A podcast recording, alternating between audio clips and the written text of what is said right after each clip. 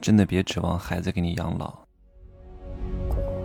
没有事实，没有真相，只有认知，而认知才是无限接近真相背后的真相的唯一路径。Hello，大家好，我是真奇学长。这两天呢，回到安徽芜湖老家，因为刚好在上海参加福布斯的活动，然后离家比较近。我每次好像都不是特地回家哈，都是离着比较近的地方，顺道回家一趟。但是顺道也是一趟心意呀哈。过年呢也不会待在家里的，因为没必要。很多饭局也没什么可吃的，就是为了聚而聚，为了饭局而饭局。为了过节而过节，其实大家都也不怎么说话，就是你好我好大家好啊，可能吹吹牛逼而已。我也不讲话，因为我不能开口，你懂吗？我为什么不能开口？各位都很清楚啊。我也不希望我妈把我带到各种各样的朋友的饭局那儿去跟他们炫耀他儿子有多厉害，这都是蠢人干的事情。我回到老家，谨记一点。锦衣夜行，绝对不能声张啊！绝对不能告诉别人啊，我多厉害，多耀武扬威，千万不要！各位，你一定会招来很多嫉妒之心的啊！为什么？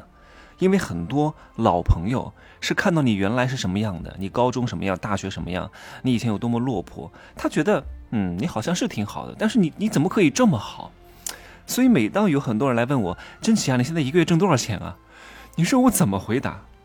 我不能告诉他们实在的话，我也不能说啊，一个月只拿一万块钱。我大概会衡量一下，他觉得多少钱是多啊，在他的以他的这个这个职位以及他现在的收入，他现在的眼界，大概多少钱是多。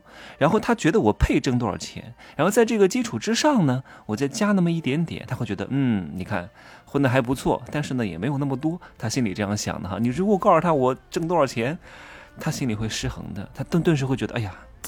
哎呀，他他，你懂吗？这种心理我是能够感受得到的。我一定会，因为很多老朋友，也不是什么合作关系，但是友谊还是在的，没有必要让他们感觉到心里有一点点不爽啊，那样的话不好。还有很多人问我，真奇你怎么还不生个孩子呀？不然的话以后谁给你养老啊？哎呀，当然我嘴上没有讲，我心里都在问。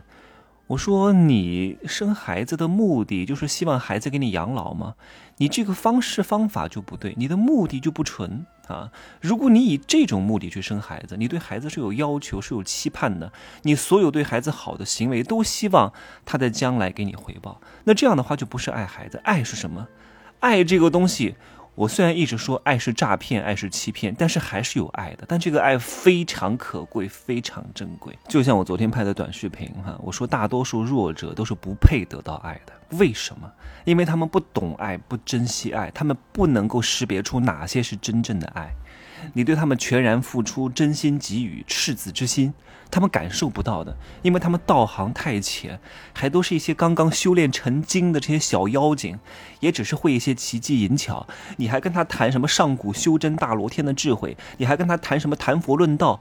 他听不懂。哎，你在说什么呀？他不理解，他只能看懂什么？他只能看懂你的法宝、你的法器、你的武功。你只需要祭出你的紫金锤。祭出你的照妖镜，让他们看看自己是什么货色，震慑住他们就可以了。所以，对什么人要讲什么话，爱这个东西是非常珍贵、非常难得。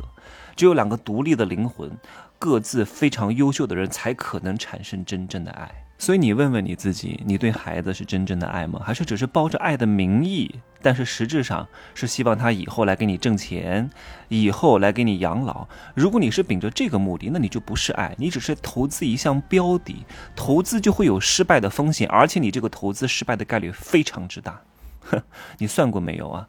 你指望他能给你养老，首先他得是一个会赚钱的人，可是你生出来的孩子大概率上。都是非常普通的人，他是不可能挣多少钱的，可能月薪五千都很难。但是你算一下啊，你之前生他们、养他们、供他读书、结婚的全部花费，以及你老了之后孩子给你的物质或者人力上的这种回报，这两个比较在一块儿的话，算上什么？算上通胀、贬值和时间的作用，你统计一下，你看看是赚的还是赔的？大概率一定是赔的，除非你能生出一个明星啊，再不济生出一个中产、律师、医生啊，或者做生意的，可是都很难的呀。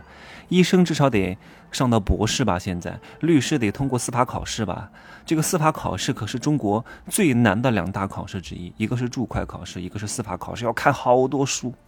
你觉得你有这个概率能够生出这样的孩子吗？对吧？我对我的孩子的要求非常简单，我不指望你给我养老，我也不指望你能挣钱，因为我从来不会把我后半生的希望寄托在你身上，我也不会把你当做投资品。你能赚钱更好啊，能够感恩我更好。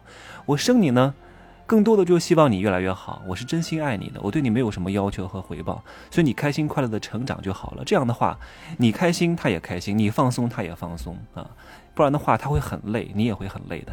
那为什么古人要生这么多？古人生这么多孩子，不是因为生孩子来挣钱，当然肯定是有养老的需求在里边的。那他为什么要生这么多呢？因为他很清楚。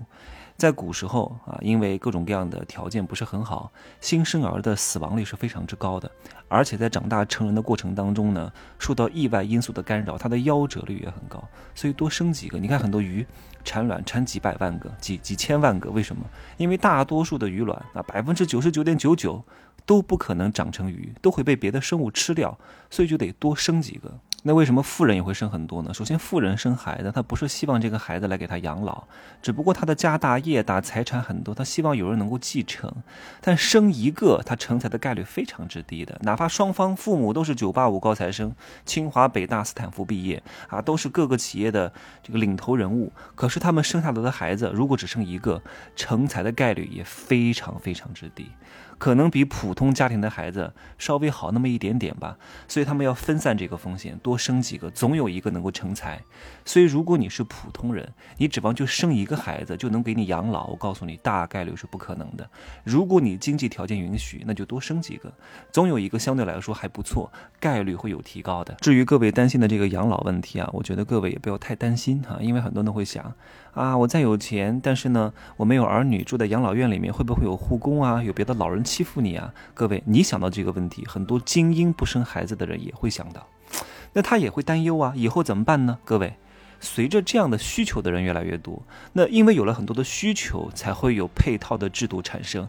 以后这个制度会建立的越来越完善，所以各位也不用太担心啊。那我讲了这么多，到底要不要生孩子，看你自己。如果你是真心爱孩子，你可以生啊，但是不要对他抱有太高的期望、太高的期待，指望能够等额甚至超额回报你。哈，你以为你投一家公司，这家公司就能上市吗？你以为你买一只股票，这个股票就能涨一百倍吗？做梦吧，你配？吗？对不对？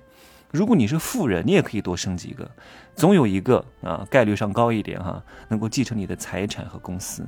如果你就是一个普通家庭啊，又指望就生一个，又指望他能回报你，做梦吧啊！指望他给你养老，不可能的，大概率是个赔钱货啊！就各位要明白一点哈，你想让你的孩子像你对孩子那样对你，几乎是不可能的，非常非常难。至于为什么我不好在这个免费节目当中讲，因为。这个有违各位从小学到的一些伦理哈，我不方便讲，可以听听入世十三节的最后一课，所有关系的本质，亲情、友情和爱情，你就会豁然开朗哈，分析的非常之透彻，就这样说吧啊，我去运动了，可以加我的微信，真奇学长的拼手字母加一二三零，备注喜马拉雅，通过概率更高，再见。